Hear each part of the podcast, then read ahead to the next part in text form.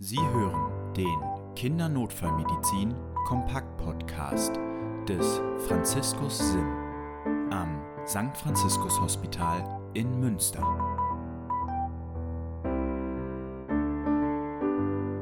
Herzlich willkommen zum Kindernotfallmedizin Kompakt Podcast. Mein Name ist Annika Rott. Mein Name ist Lennart Hützen. Und ich bin Christian Erker. Christian, was machen wir heute? Wir machen noch eine Extra-Folge unter E wie Erweitertes und heute soll es um intranasale Medikamentengabe gehen. Wann brauchen wir eine intranasale Medikamentengabe? Ja, wir haben ja in der Folge Gefäßzugänge schon einmal festgestellt, dass es manchmal gar nicht so einfach ist, in jeder Situation beim verunfallten oder kritisch kranken Kind einen IV-Zugang zu legen. Und häufig brauchen wir den ja für die Schmerztherapie.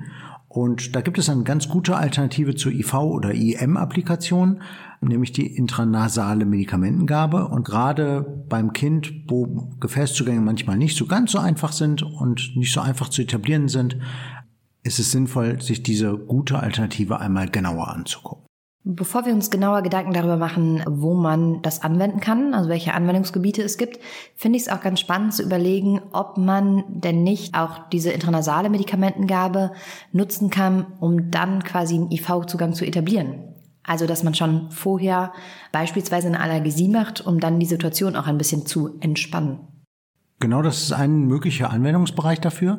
Das wird ja in vielen Notaufnahmen häufig so gemacht, dass man entweder ein Sedativum oder ein Analgetikum intranasal gibt, um damit entweder eine Wundnaht zu ermöglichen oder das Legen eines IV-Zugangs für die Vertiefung einer Narkose. Mhm. Ja, gerade auch wenn jetzt die Kooperation ein Problem ist. Ne? Also wenn das Kind einfach Angst hat, gestochen zu werden für einen IV-Zugang, das Ganze aber vielleicht 10 oder 15 Minuten noch Zeit hat, dann kann es durchaus Sinn machen, eine Anxiolyse intranasal zu machen und wenn die dann wirkt, dann die Situation nutzen und entspannt einen intravenösen Zugang dann zu etablieren. Also man muss es gar nicht entweder oder denken, ne? Weil du hattest gerade das als Alternative gesagt für den IV-Zugang, mhm. aber man kann es auch in Kombination denken. Auf jeden Fall. Super. Genau, also so im Sinne einer Prämedikation zum Beispiel. Ja. Viele Kliniken, ähm, wir machen das manchmal auch so, dass wir Diazolam als Anxiolyse vorab geben und dann einfach 10, 15 Minuten warten, bis wir einen IV-Zugang etablieren bei besonders ängstlichen Kindern, wo man diese Zeit extra nutzen kann.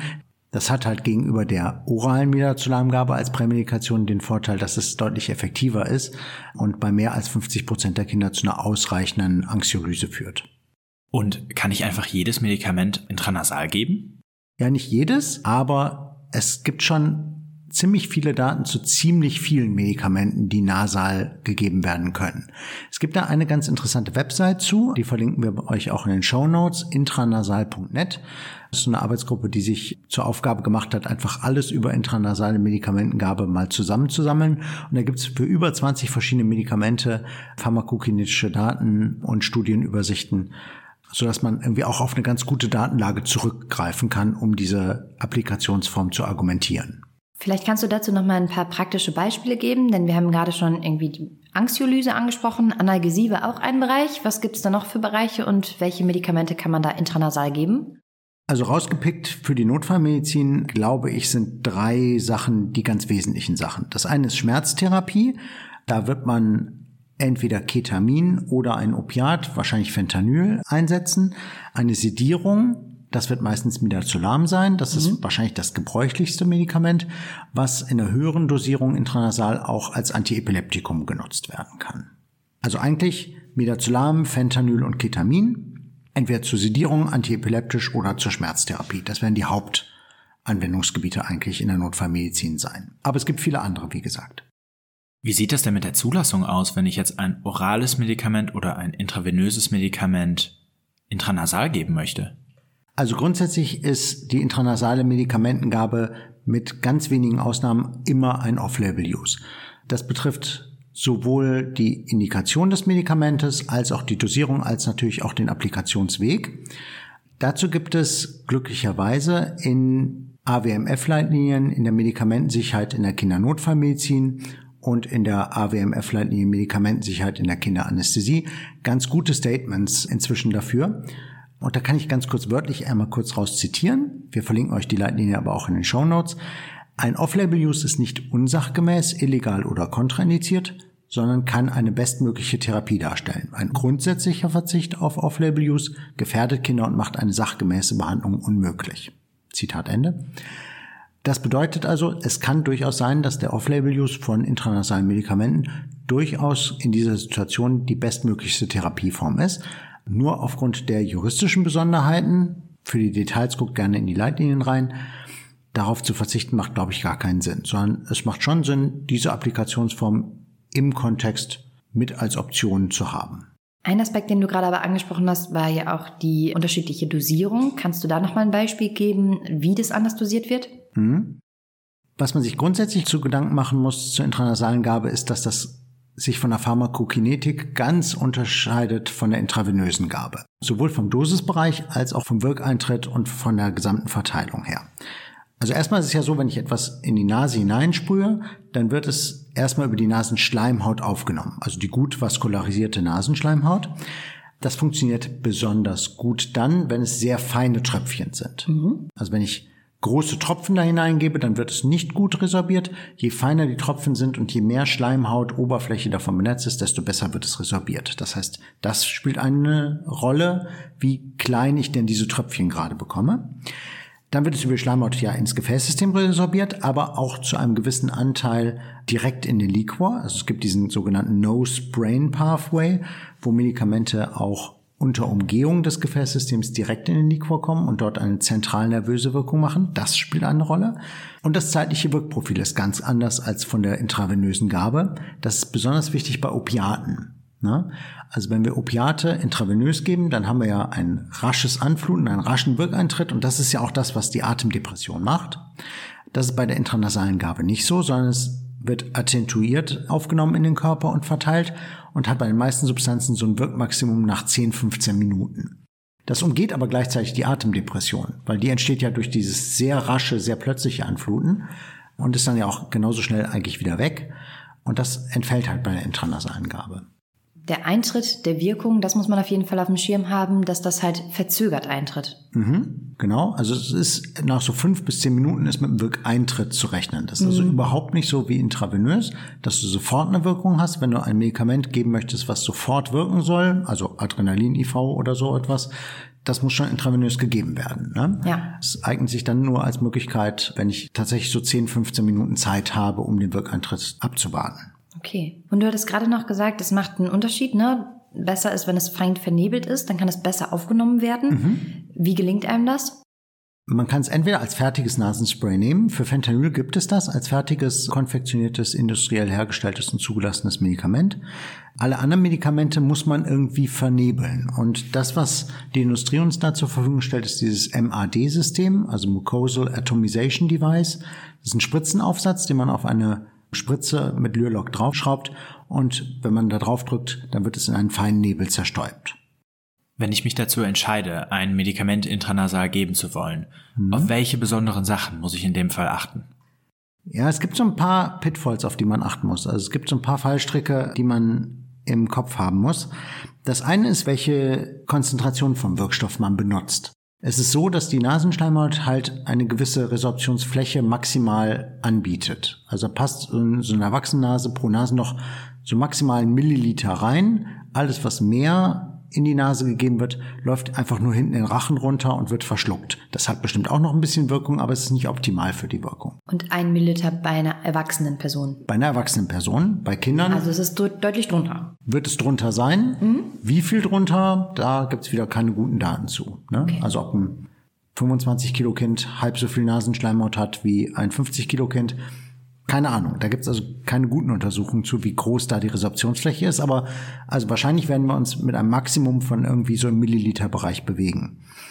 Das heißt aber gleichzeitig, wenn ich zum Beispiel Midazolam oder Ketamin in einer verdünnten Lösung habe, dass ich gar nicht die Konzentration erreichen kann, die ich gerne haben möchte.